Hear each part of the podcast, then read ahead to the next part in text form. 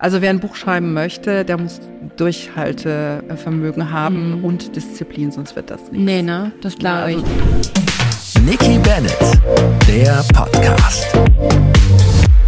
Herzlich willkommen bei meinem Podcast Nikki Bennett aus dem Herzen von Hamburg-Ottensen in meinem Loft. Äh, Ich bin die Gründerin von Spieler Talks Therapy und alle zwei Wochen talk ich hier mit sehr, sehr inspirierenden, interessanten Gästen. Wir haben heute hier sitzen die liebe Romy Völk, Bestseller-Autorin. Ich würde mal sagen, auf dem zweiten Bildungsweg, weil eigentlich bist du studierte Juristin und hast deine Passion zum Beruf gemacht.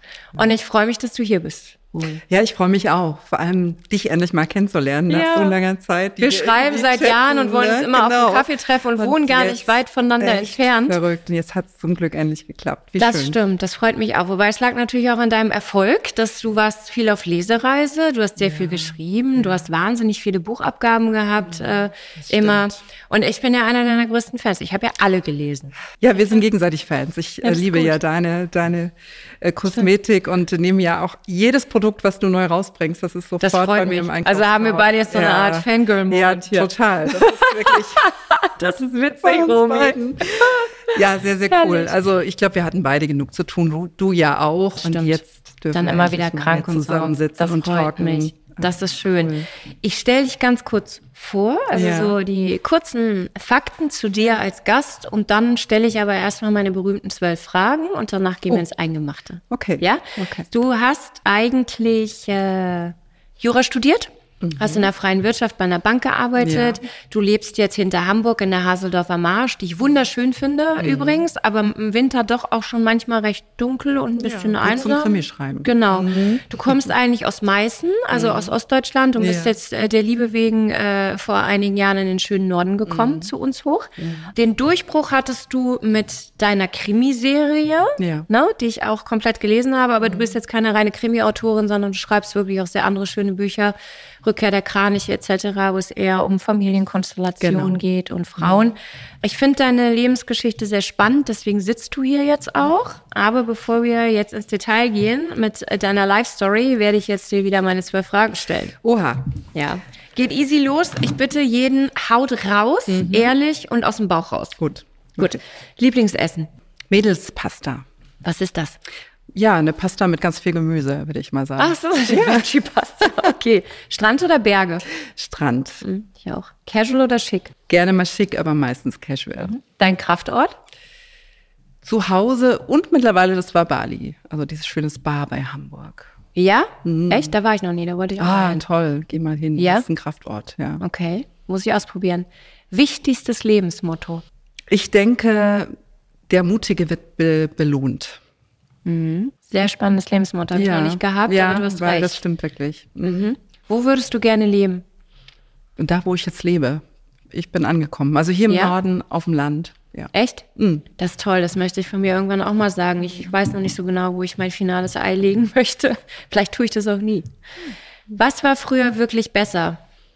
Was war früher besser? Ich glaube, ähm, die Nachrichten. Das stimmt auch. Ah, hast du recht. Was hast du an deinem 18. Geburtstag gemacht? Natürlich eine Party mit all meinen Freunden. Und hast gut gebechert? Ja, nee, oder? ehrlich gesagt habe ich da noch keinen Alkohol getrunken, aber ging auch ohne. War Ja? lustig, ja. Aber mir ist andersrum. Ich Früher viel getrunken, jetzt gar nicht mehr. Was würdest du tun, wenn du für einen Tag ein Mann wärst?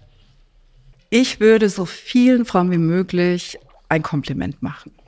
Das Echt? kriegen Das die nämlich zu wenig, ja. Das stimmt, das ist süß.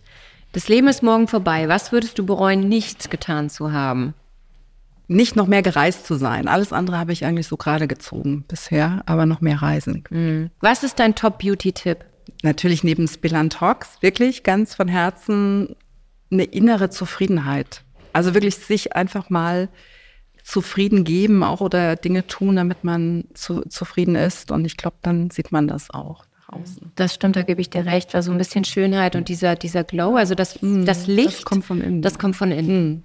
Ne? Außenrum ist ne, Makulatur und es ist wichtig, gepflegt und frisch auszusehen, aber das echt das kommt von innen. Bist du glücklich oder nur zufrieden? Ganz oft glücklich, meistens zufrieden. Das ist auch spannend. Dann bist du auch der Mischtyp, so wie ja. ich.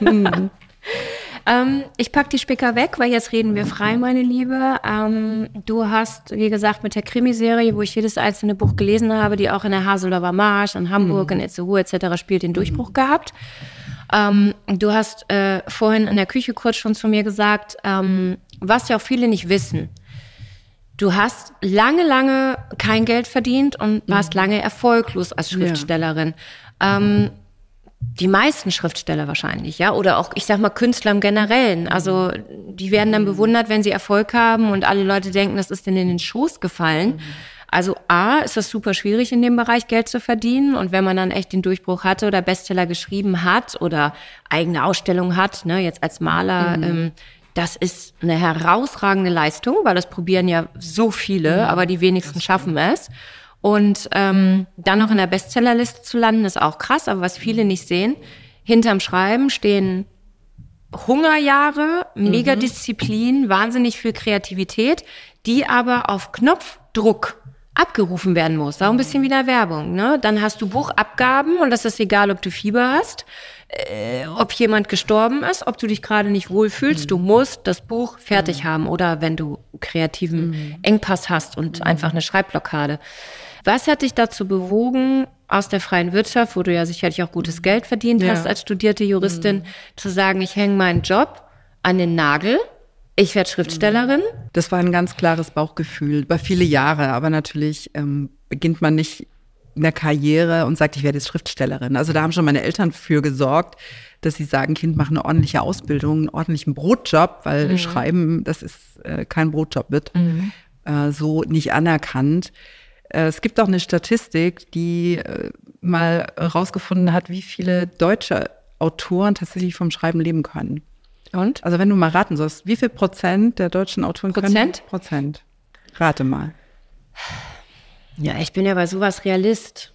Acht das ist sehr Prozent. Hoch. Sehr, sehr hoch. Drei Prozent? 0,1 Prozent. Nein.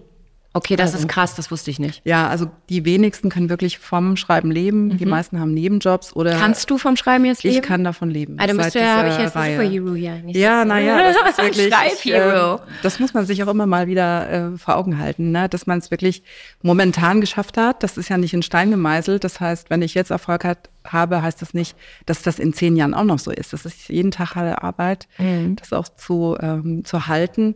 Aber zu deiner Frage, ja, ich habe Jura studiert, sehr unglücklich. Ich bin dann in die Wirtschaft gegangen, weil ich so gar keine mhm. Juristin war. Ich habe das angefangen, es gab damals diese Serie Ellie McBeal, kennst ja, du noch? Ja, ich weiß, ne? die kenne ich noch. Da habe ich gesagt, so eine coole Anwältin möchte ich auch sein. Oh Gott, echt? Naja, also es ähm, war ganz anders witzig. natürlich. Das deutsche Rechtssystem ist ja doch sehr äh, knochentrocken und ich bin dann eben in die Wirtschaft, in eine Bank und habe da zehn Jahre gearbeitet und nebenbei geschrieben. Und es war klar, ich will das probieren. Ich will das ist mein Berufswunsch, mein Traumberuf. Also habe ich mit äh, Ende 30 damals den Job an den Nagel mhm. gehängt, meine Wohnung gekündigt in Leipzig und bin umgezogen mhm. zu meinem Partner damals hier in den Norden mhm. und habe gesagt, ich bin jetzt Schriftstellerin. Habe mich selbstständig gemacht, ohne Hat er dich immer unterstützt? Hatte. Mhm. Das war mein Fels in der Brandung. Mhm. Er hat auch immer an mich geglaubt. Aber ich wollte auch ihm nicht auf der Tasche liegen. Also ich bin eine Frau, die möchte auch von ihren eigenen Finanzen leben. Mhm. Also bin ich spülen gegangen. Ich war mhm. im Restaurant um die Ecke, anderthalb Jahre an der Spüle, also mhm. ganz unten in der Nahrungskette. Ne, Als studierte Juristin, das muss man ja auch mal ne, Aber mit einem tollen Team. Es war trotzdem eine tolle Zeit, also hat viel Spaß da.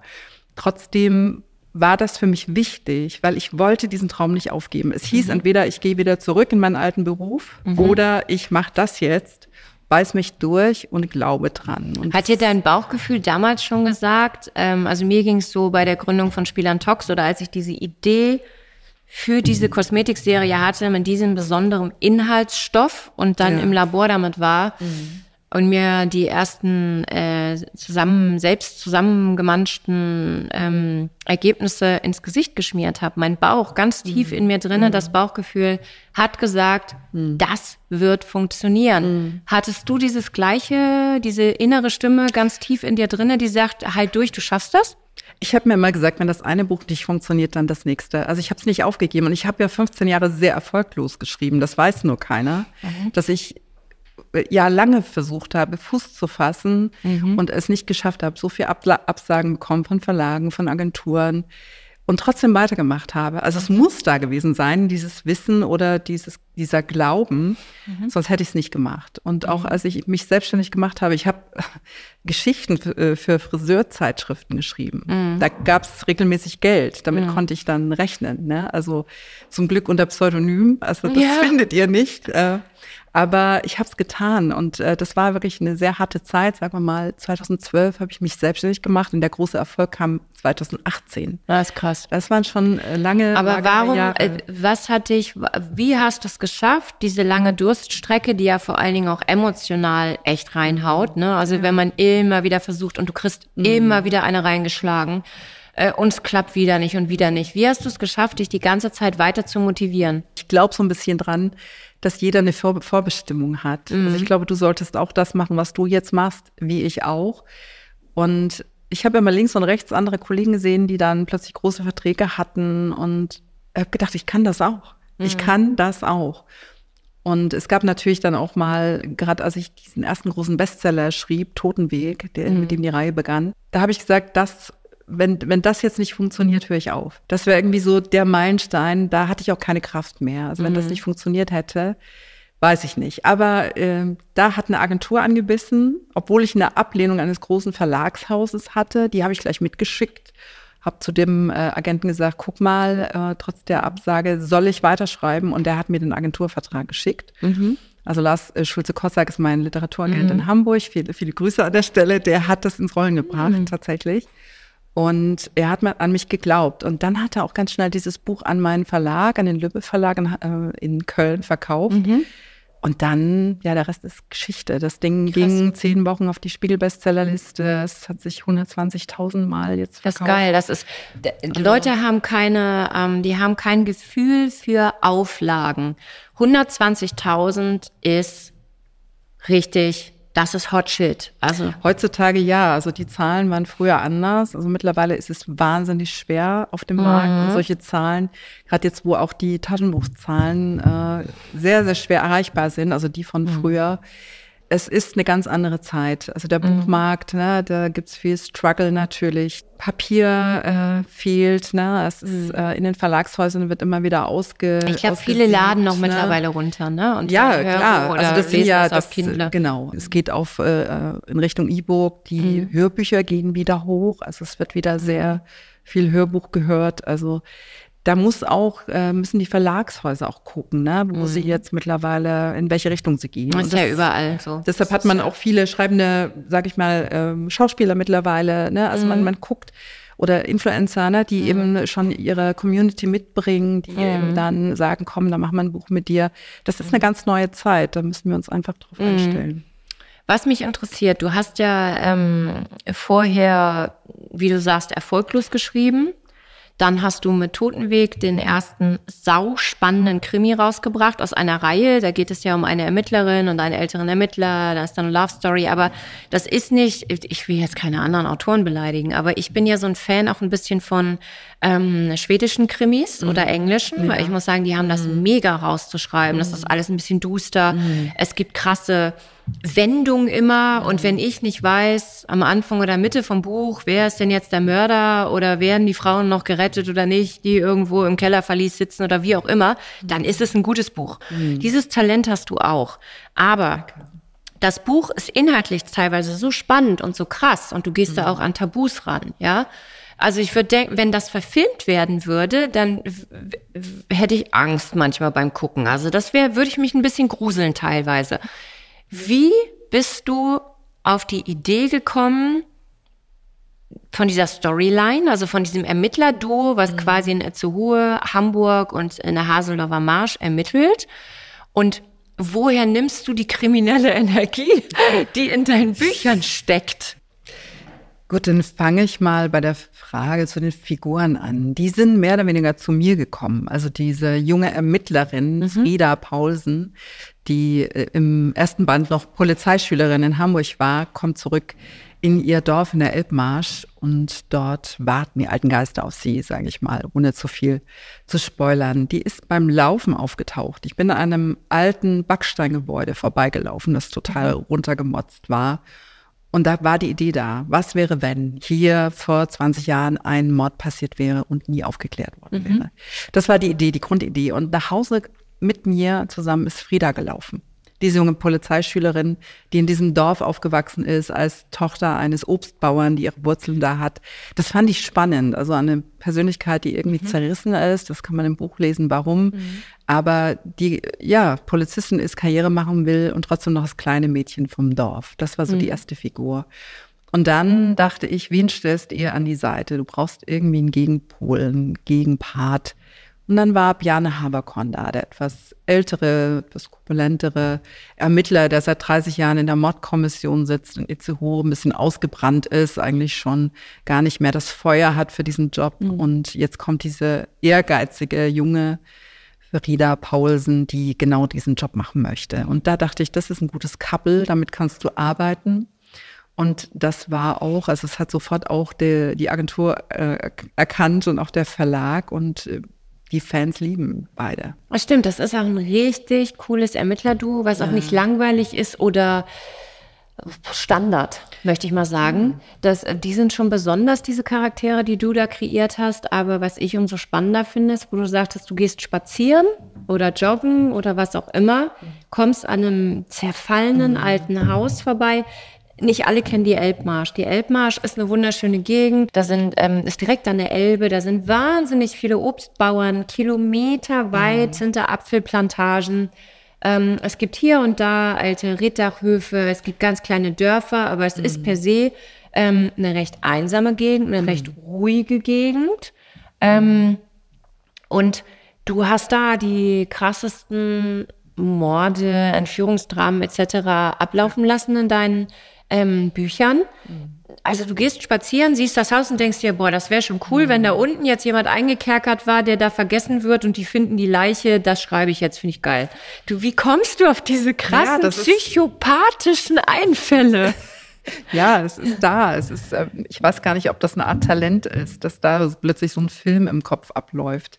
Also ich habe Ideen, ich habe viel mehr Ideen, als ich schreiben kann. Ich muss mich dann entscheiden. Ich mhm. muss auch einige Ideen wieder beiseite legen, aber manche, die kommen, die bleiben. Und das war bei diesem Buch so. Und dieses Buch hatte ein großer Verlag abgelehnt. Die sagten, äh, es gefällt uns wirklich, ist großartig, aber wir haben zu viele Autoren im Norden, schreiben sie irgendwas, was woanders spielt. Aber ich wollte das genau dort spielen mhm. lassen, in der Elbmarsch. Passt Weil auch. die eben ne, atmosphärisch spooky, ist. Atmosphärisch, ja, ja, ja. ja und, äh, Im Sommer wunderschön im Winter, Herbst, Winter, jetzt mit den Stürmen, mit Nebel, mit Regen. Ne? Also das mhm. ist perfekt als Krimi-Setting. Und ich wollte das da machen.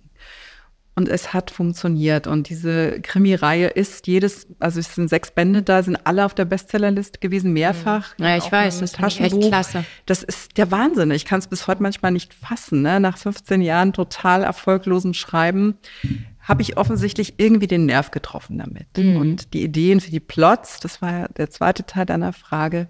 Ich gucke halt im Internet, im Fernsehen, in Zeitungen äh, oder im realen Leben, was mhm. mich catcht. Und manchmal ist es irgendein Begriff, manchmal ist es irgendeine Begegnung oder irgendetwas, was ich ähm, äh, True Crime-mäßig, ne, was man so aufschnappt, wo man denkt, boah, geil, also das, also gerade diese Band 3 mit der Frau, die eben ja jahrelang unter einer Bodenklappe gelebt hat in mhm. einem äh, Haus. Ne? Mhm. Also das sind so Sachen, da ging es um verschwundene Menschen, die aus der Haustür rausgehen und nie wieder auftauchen. Was ja, ist mit denen passiert? So das treibt mich so an. Ich finde das spannend. Ne? Wo sind die? Mhm. Und so ein Thema brauche ich für jedes Buch. Oder Band 4, da habe ich über äh, Jugendwerkhöfe in der DDR geschrieben. Mhm. Ein Thema, was kaum jemand kennt, also diese Erziehungsheime, diese mhm. Arbeitsanstalten für Jugendliche.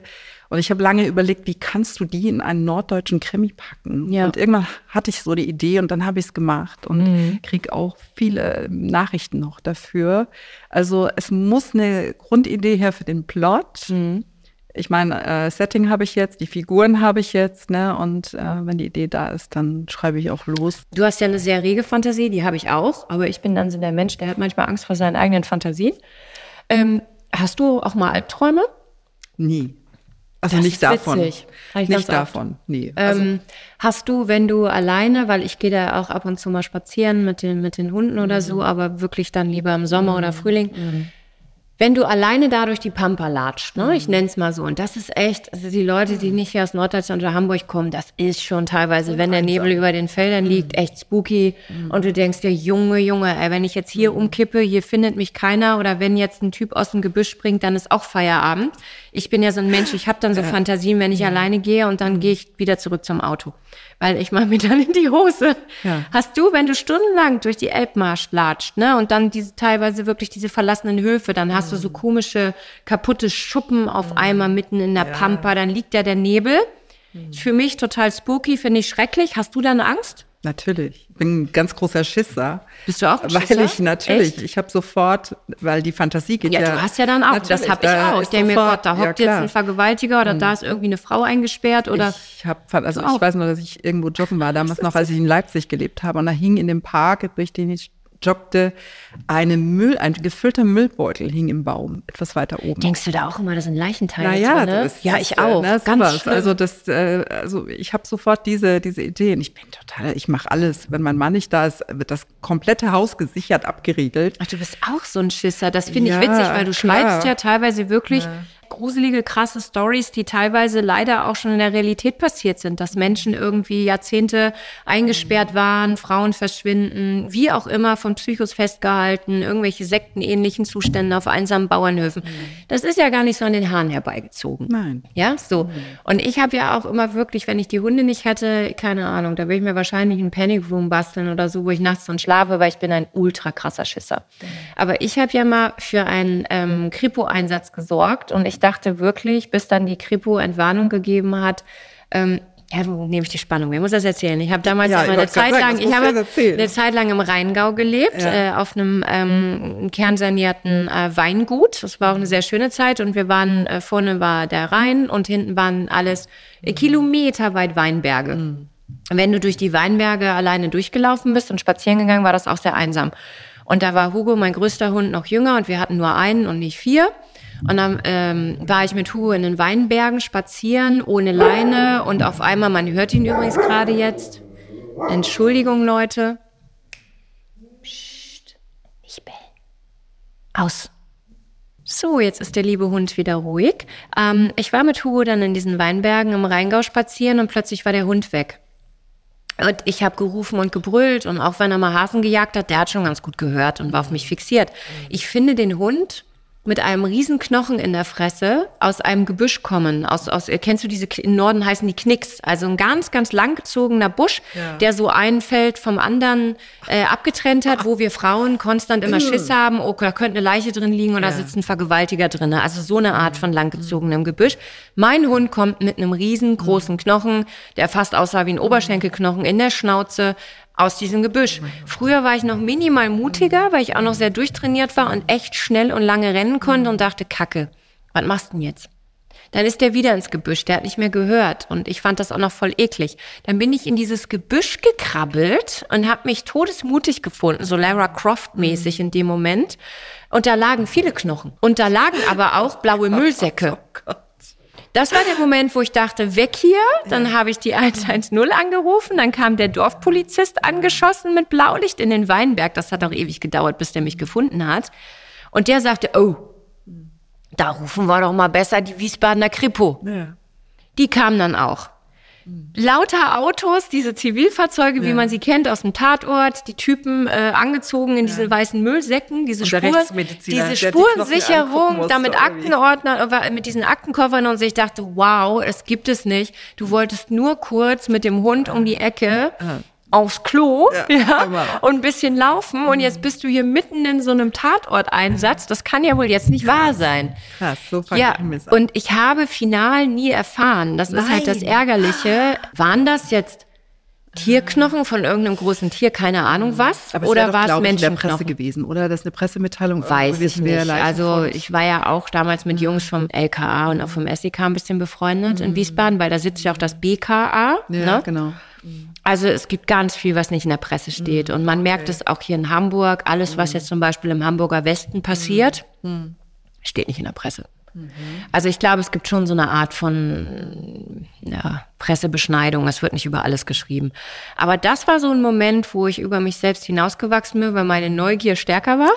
Ja, das ist Aber krass. eigentlich habe ich mir in die Hose geschissen. Ja, ich weiß nicht, ob ich das gemacht hätte. Also natürlich hätte ich da auch jemanden informiert, ganz klar, weil da geht ja ein Film ab. Ne? Ja. Ich habe eine Wasserleiche gefunden. Ich, eine echte Leiche. Vor vielen Jahren. Oh, das habe ist ich lange nicht mehr ekelhaft. erzählt. Oh Gott. Äh, an Silvester. Also wir, wir haben Silvester gefeiert. Wenn wir schon gerade dabei sind, dann wird's ein kleiner True Crime Podcast. hier. Ja, erzähl. Ich, äh, wir sind spazieren gegangen, halb zwölf, kurz vor Mitternacht mit meinem Mann, äh, seiner, seinem Wo Bruder, den Kindern in der Nähe von Leipzig, einem Ja. kleinen, äh, kleinen Ort und da fließt äh, ein Fluss durch. Wir sind Mhm. über eine Brücke gegangen und da war, war ein Scheinwerfer aufs Wasser und da kam plötzlich ich dachte, es ist eine Schaufensterpuppe, die Ja, kam so oh angeglitten ins Licht.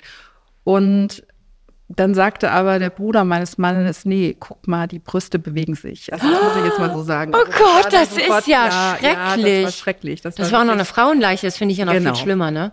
Das Ich war ganz warum, schlimm, aber das ich war krass. Das waren nur ein paar Sekunden, dann war die wieder weg. Oh Gott. Und wir haben sofort die Polizei äh, angerufen und die haben uns auch geglaubt. Das war Silvester, ne? Also Ja. wir ja auch sagen, ein paar Besoffene rufen hier an. Ja. Nein, die haben das sofort für ernst genommen und haben sich ein paar Kilometer weiter flussabwärts gestellt und haben die fast noch zu greifen bekommen. Ach die, ähm, aber das, ähm, die ist dann doch entwischt und ein paar Wochen später gefunden worden. Warst du traumatisiert oder fandst du das ich, ich kann sowas nicht, ne? Ja. Das ist ja ganz Das schlimm. ist was ganz anderes. Ich schreibe drüber und das seit Jahren, aber das war echt. Und diese Bilder, die habe ich ein paar Tage nicht losbekommen. Tage oder Monate? Ich wäre da ja erstmal für Naja, zwei, drei erstmal, Jahre man ist so paralysiert. Also man kann das gar nicht fassen. Ne? Wir haben dann natürlich die halbe. Nacht noch auf der Polizei zugebracht, Ja. mussten dann noch Protokoll abgeben und äh, so weiter. Und Furchtbar. es war wohl dann äh, kein Mord, es war irgendwie ein Unfall, die ist reingefallen nach einer Ja. Party. So hat man es dann gehört, aber es ist trotzdem wirklich ganz krass. Also was da so im Heftig. Kopf abgeht. Ja, ne? Ne, also wenn man das mal in echt erlebt, ich schreibe nun in jedem Buch über Leichen, aber das war echt eine Hausnummer. Warst du jemals äh, zu Recherchezwecken ähm, in einer echten Polizeistation oder in einer Pathologie oder so? Ich habe noch keine, ähm, keine Obduktion mitgemacht, das muss ich zugeben, weil ich weiß nicht, ob ich ich das durchstehen nicht. könnte. Nee, das also da ich gibt's ja Möglichkeiten und ich glaube, das geht gar nicht. Schon der Geruch, der Geruch soll das Schlimmste Ja. sein. Das habe ich noch nicht mitgemacht, aber natürlich war ich bei der Polizei, ich war in der Polizeiakademie, da habe ich einen ganz netten Polizisten damals kennengelernt, der mir da vieles erzählt hat und gezeigt hat. Und in der Mordkommission Itzehoe, das war auch ganz lustig, ich habe da angerufen, ich war gerade hierher gezogen in den Norden, ich kannte hier noch gar keinen Ansprechpartner und habe da einfach angerufen, guten Tag, mein Name ist Romy Völke, schreibt Krimis, könnte ich jemand aus der Mordkommission sprechen? Hast du echt gebracht? denkst du, ja klar, was soll ich denn bisschen machen? witzig, ne? ne? Ich ich wollte ja wissen, wie sitzen die da, wie lässig. arbeiten und irgendwie musste ja anfangen. Und äh, ich hörte nur ein Klicken und er hat mich weiter verbunden und ich dachte, ähm, wer weiß, wo ich rauskomme. Und dann hat sich da jemand gemeldet, eine junge Stimme und bis ich mitkriegte, dass das der Leiter der Mordkommission ist, hat es echt noch einen Moment gedauert. Die haben gleich zum Chef verbunden. Voll nett. Und der sagte dann irgendwann, ach Frau Völk, was soll das hier am Telefon? Kommen Sie doch einfach vorbei, bringen Sie Ihre Fragen mit. Ich nehme mir die Zeit. Echt? Und ich bin da hingefahren. Dann hat er mir alles gezeigt, Mordkommission gezeigt. Die sitzen dann jetzt so ein Zwölfgeschosser, so ein Hochhaus in der zehnten Etage. Nebenan die kleinste JVA äh, von Schleswig-Holstein. Echt? Wie viel passen rein? Äh, 30 Leute. 30. 30, 30 Haftplätze, ziemlich klein. Und er hat wirklich, ich dachte, er hat eine halbe Stunde, ist der Chef, ne? die haben noch zu tun. Ich habe, glaube ich, drei Stunden bei dem gesessen. Der hat sich so viel Zeit genommen und ich habe dann nur am, am Abschluss noch gesagt, ja, äh, schön und gut, ich habe alles jetzt für meine äh, von meinem Krimi. Aber eine Frage habe ich noch. Mein Ermittler raucht. Der raucht Kette. Und hier im ganzen Haus ist Rauchverbot. Was mache ich denn mit ihm? Ja. Und er ist dann mit mir hoch aufs Dach gestiegen, nochmal zwei Stockwerke hoch, macht die Tür auf. Und da standen Wir sie stehen auf alle? dem Dach. Nee. Und er sagt, und hier würde jetzt äh, der Aschenbecher stehen. Ne? So. Und sowas baut man dann im Buch ein. Das, find ist natürlich cool. perfekt. Ne? Also sensationell, ganz, ganz toller Tag. Und man ist immer froh, wenn man äh, da auf offene Türen ähm, Mhm. stößt, die da wirklich weiterhelfen. Und das ist auch meistens so. Also ich habe noch mal eine Ablehnung vom LK in Düsseldorf bekommen. Mhm. Da durfte ich nicht rein, aber die äh, Kollegin die, oder Beamtin, die mir da abgesagt hat, die schrieb drunter PS, wir lieben Krimis, alles Gute. Ne? Wie so. süß. Ja. Das ist echt süß. Wie sieht das aus, äh, nachdem der Erfolg, ich sag mal, über Nacht kam? Ne? Das, du hast das Buch ja dann rausgebracht, 15, und plötzlich war das ein Bestseller. Ähm, ging das dann direkt los? Also hatte ich das eigentlich überrollt, dass du dann äh, Vorlesungen hattest auf einmal, Interviews, äh, Pressetermine und so weiter Ja. und so fort? Das war schon vorher so. Ne? Es wird ja eine Kampagne gestartet vom Verlag, also Ja. in meinem Fall eine sehr große Kampagne.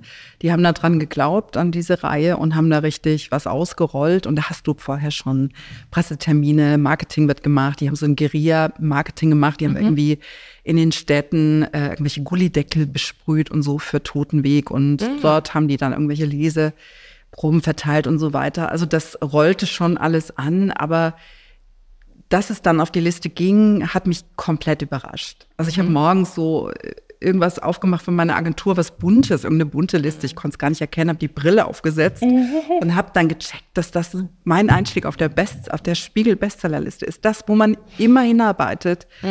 Du kannst das nicht begreifen erstmal. Das dauert, glaub ehe ich. das ankommt, ne? Und dann geht's erstmal richtig rund. Also dann Hast du Lampenfieber? Also hast du schon ein bisschen Schiss oder bist du nervös vor so Fantreffen, Lese, Vorlesungen? Nein, ich bin Nee? Bühnenmensch. Also ich bin immer schon eine Rampensau gewesen, schon in der Prüfung. Ich bin totaler Prüfungsmensch. Bin vorher aufgeregt und dann aber ganz, Echt? wenn es dann soweit Ich ist, nicht. dann ist es eben so und dann macht es mir auch wirklich Spaß. Ich, ich bin total gerne auf der Bühne. Ich mag das gerne, auch mit Fans zusammen. Das ist genau mein Ding. Ja? Ja, ja. Ich finde das immer schön, aber ich bin, glaube nicht für viele Menschen gemacht. Das glaubt man nie. Weil bei mir kannst du einen Knopf andrücken, dann ist das Lampenfieber erstmal weg und ich kann reden und danach klatsche ich um. Ja, dann bist Wir du doch auch ein das da durch. Du, was danach ist, das fragt ja auch keiner mehr. Also man ist äh, komplett ausgelaugt. Das äh, Ja. unterschätzen Das teilweise zieht so viel ne? Kraft.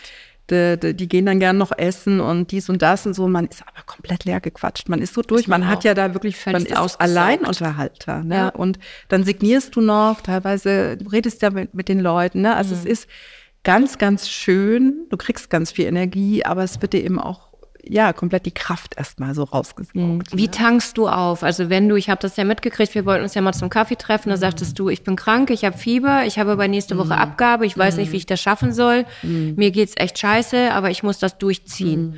Wie tankst du auf? Ja, man muss abliefern. Das ist viel Disziplin. Ich gehe in die Natur. Ich gehe in die Natur. Das ist wirklich mein Ort, wo ich auftanke, wo ich auch Ideen bekomme beim Laufen. Einfach alles ausschalten, Laufschuhe an, raus in die Natur.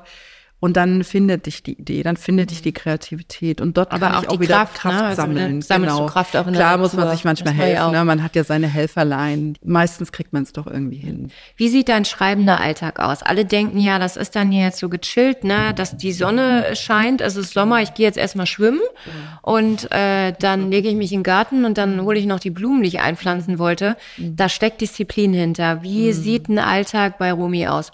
Ja, ich äh, mag es schon, morgens erstmal ein bisschen zu lesen. Ich sitze auf meiner Couch und gucke in den Garten. Also wirklich einfach so Wann fängst du an? Ja, nee, ich bin nicht so ein Frühaufsteher. Also ich, gegen acht äh, stehe ich auf. Äh, das kann ich mir auch gut leisten, weil es meistens abends dann so oben endet, wo Mhm. man dann äh, irgendwann einen Stift fallen lässt.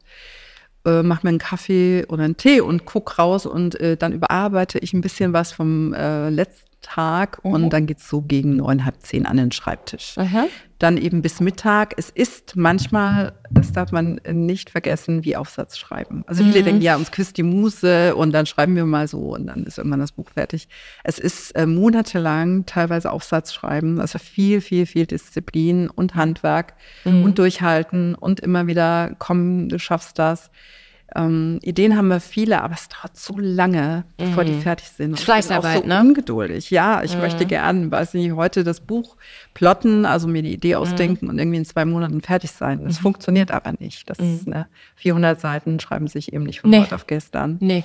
Also wer ein Buch schreiben möchte, der muss Durchhaltevermögen haben und Disziplin, sonst wird das nicht. Nee, ne? Das Ja, glaube also ich. wirklich äh, Schreibtischjob. Nach dem Mittag geht's noch mal weiter bis äh, sechs, halb sieben, sieben.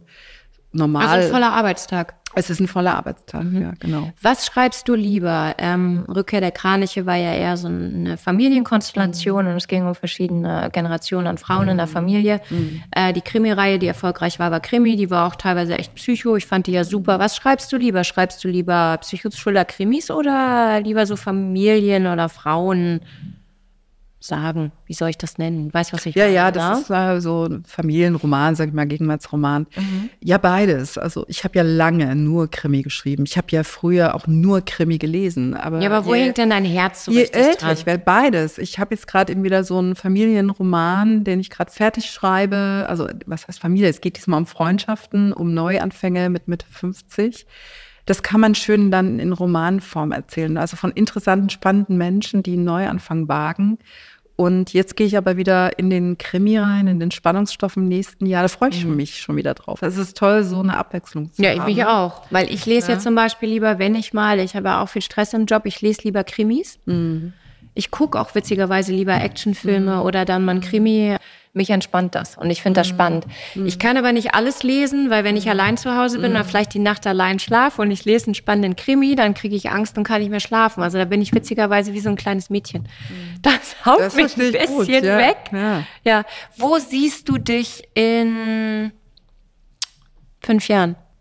Ja, ich glaube dort, wo ich heute bin, weil ich einfach wahnsinnig zufrieden bin. Ich darf das machen, was ich mir immer gewünscht habe, nämlich Geschichten erzählen. Oder meinst du jetzt vom Genre? Nee, prinzipiell. Wo siehst du dir, wo ist Romy in fünf Jahren? Ja, immer noch da. Also ich hoffe, dass ich das überstehe, die nächsten fünf Jahre. Wir haben ja äh, große Themen, mittlerweile große Umbrüche in, äh, in diesem ganzen Literaturbetrieb. Äh, und man muss jedes Jahr wieder kämpfen, dass man halt dort bleibt, wo man jetzt ist. Und das ist mein Wunsch, dass ich, bis ich irgendwann nicht mehr schreiben kann, bis der Stift wirklich fällt, einfach weiter Geschichten erzählen kann, die Menschen ähm, ja, spannend finden, die die gern lesen, die sie ein bisschen Eskapismus auch bringen. Ne? In, äh, die Welt ist verrückt genug. Ich möchte einfach äh, gute Unterhaltung machen. Da sehe ich mich. Ich, ich habe meinen Neuanfang vor zehn Jahren hingelegt. Da habe ich mein Leben auf links gedreht.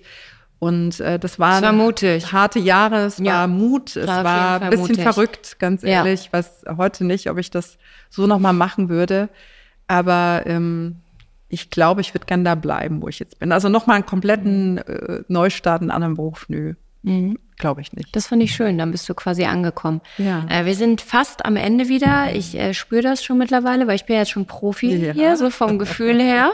Zwei Fragen habe ich noch. Eine Frage, muss man sich dich so vorstellen, wie man es auch aus dem Fernsehen kennt oder hört, so der Schriftsteller in der Endphase oder in der Vollendung seines Werkes, der dann so, nee, Schatz, fass mich nicht an, knutsch mich jetzt nicht, ich habe auch keine Zeit mit dir zu essen oder lass mich jetzt mal in Ruhe, der dann total fokussiert im Kreativwahn schreibt äh, oder bist du trotzdem noch äh, für deinen Partner erreichbar und empfänglich für andere Menschen und für Essen und Schlafen und so oder bist du total, puh, Ja, also ich bin äh, schon ein bisschen fokussierter am Ende, aber ich bin ein totaler Genussmensch.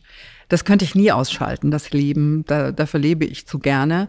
Das muss irgendwie beides funktionieren. Also ich hatte jetzt ein tolles Mädelswochenende. Die haben alles Bilantox bekommen von mir. By Das the way. ist gut, das ist sehr gut. Wir waren immer Bali in dem Spa und das Schön. muss Das freut irgendwie mich aber. gehen, weil das entspannt mich und dann gehe ich wieder an den Schreibtisch. Also ich prokrastiniere auch gern, das ist unser Aber du schubst jetzt auch nicht ne? im Kreativprozess deinen Partner weg oder Nein, sagst gar so, hier, nicht. Hase, Nein, heute musste mal. er mal, ich musste heute ein Video drehen für meinen Verlag, da musste er mal weichen, da braucht man dann ein bisschen Ruhe, aber das ist ein Ausnahmefall. Ansonsten darf er natürlich gerne kommen. Ich kann auch, ich kann auch arbeiten, wenn jemand daneben sitzt. Ich konnte das früher nie. Ich habe alle weggestoßen. Mich durfte dann keiner anfassen, ansprechen, knutschen, äh, nix. Ich war komplett Ich habe im Großraumbüro gearbeitet, ganz lange. Ich glaube, da lernt man das irgendwie, aber er geht Oh, von ich selbst. Immer noch nicht. Er, er, er geht von Ja, selbst. naja, er zieht sich Ist ja dann gut zurück erzogen. und denkt, Ja, super lass die mal schreiben. Ah, nee, ich bin, wie gesagt, ich lebe zu gern und ähm, das, das, schön. das Leben muss, muss immer stattfinden, egal wie, Das ist gut. wie gestresst Das Leben. Letzte Frage, Rumi,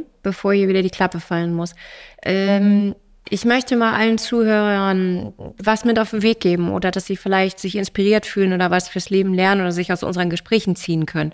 Was würdest du den Menschen, die uns zuhören, raten, wenn sie äh, in sich eine Stimme hören oder einen Traum haben und, und äh, vielleicht Schiss haben, den so krass durchzuziehen wie du oder ich, äh, was würdest du den Menschen raten? Es zu tun. Also wenn man spürt, man möchte etwas verändern. Es muss ja gar nicht so groß sein, dass man komplett ne, den äh, Beruf wechselt oder wie auch immer. Aber wenn man spürt, ich möchte etwas anderes, dann muss man losgehen. Mhm. Also wenn man eine Wand einreißen will, muss man irgendwann einen Stein rausziehen. Mhm. Ne? Man muss anfangen. Und wie gesagt, ich äh, weiß, dass es funktioniert. Der Mutige wird belohnt. Wenn man mutig ist, wird man Hilfe bekommen. Immer. Und manchmal dauert es eine Weile, mhm. aber es wird funktionieren und man wird auch größer werden mit seiner Aufgabe. Man wächst ja damit. Mhm. Also nicht nur reden. Machen. Machen. Einfach Punkt. machen. Ja, genau. Das sage ich auch immer. Das war ein sehr schöner Abschluss. Schön, dass du da warst und wir jetzt endlich zumindest beruflich ja, unseren Kaffee, aka Tee, Tee zusammen hatten. Ich verabschiede mich wieder und freue mich, äh, wenn ihr in zwei Wochen wieder reinschaltet, zuhört, zuseht, wie auch immer. Macht's euch schön und ich freue mich aufs nächste Mal. Eure Niki. Dankeschön. Danke, Romy, dass du hier warst. Vielen Dank für die Einladung. Niki Bennett, der Podcast. Alle 14 Tage neu.